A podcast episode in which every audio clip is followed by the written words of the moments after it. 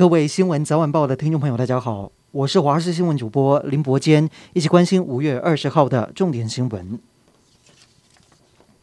今天本土确诊新增八万五千七百二十例，其中有四十九例不幸病逝，将近一半的人超过八十岁，死亡年龄偏高，确诊案例比十九号少，也不同于之前卫福部推估五二零高峰单日破十万，莫非疫情已经到顶点？指挥官陈时中说，还要再观察。另外，在疫情之下，不少人抱怨领不到居家隔离证明。对此，指挥中心宣布，二十五号确诊者自主疫调系统进行更新，接触者只要填写正确，就会转到自动开立系统做开立，让民众不用再排队领居隔通知书。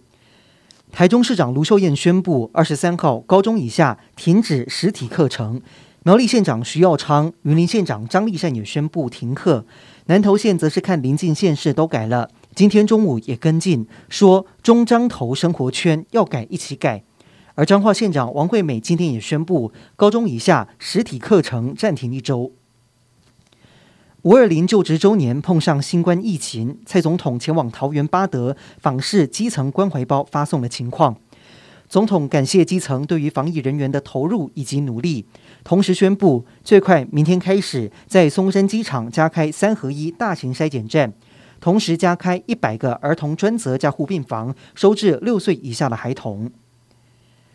今天是总统蔡英文执政六周年，最新民调显示，百分之四十六点二的民众赞同蔡总统处理国家大事的方式，比起四月下滑三点七个百分点。不过，总统平均获得六十一点五五分，创下历年新高。另一方面，面对本土疫情大爆发，有高达百分之四十九点二的人不相信政府做好面对疫情的准备，相信的则是有百分之三十七点四。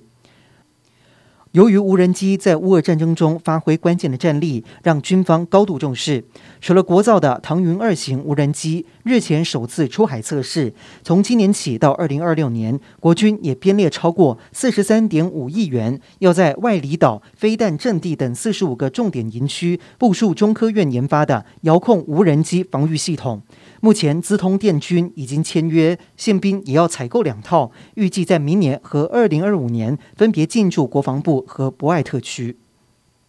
美国总统拜登首次亚洲出访行程正式开始，他今天抵达第一站南韩，先参访三星在平泽市的晶圆厂，明天也将跟南韩新总统尹锡悦会谈。双方除了聚焦北韩等问题，抗衡中国也是重头戏，而台海局势自然也是谈判桌上的议题之一。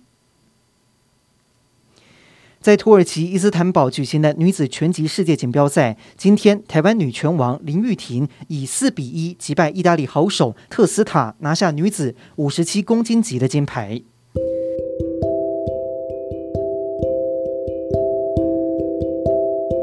以上就是这一节的新闻内容，感谢您的收听，我们再会。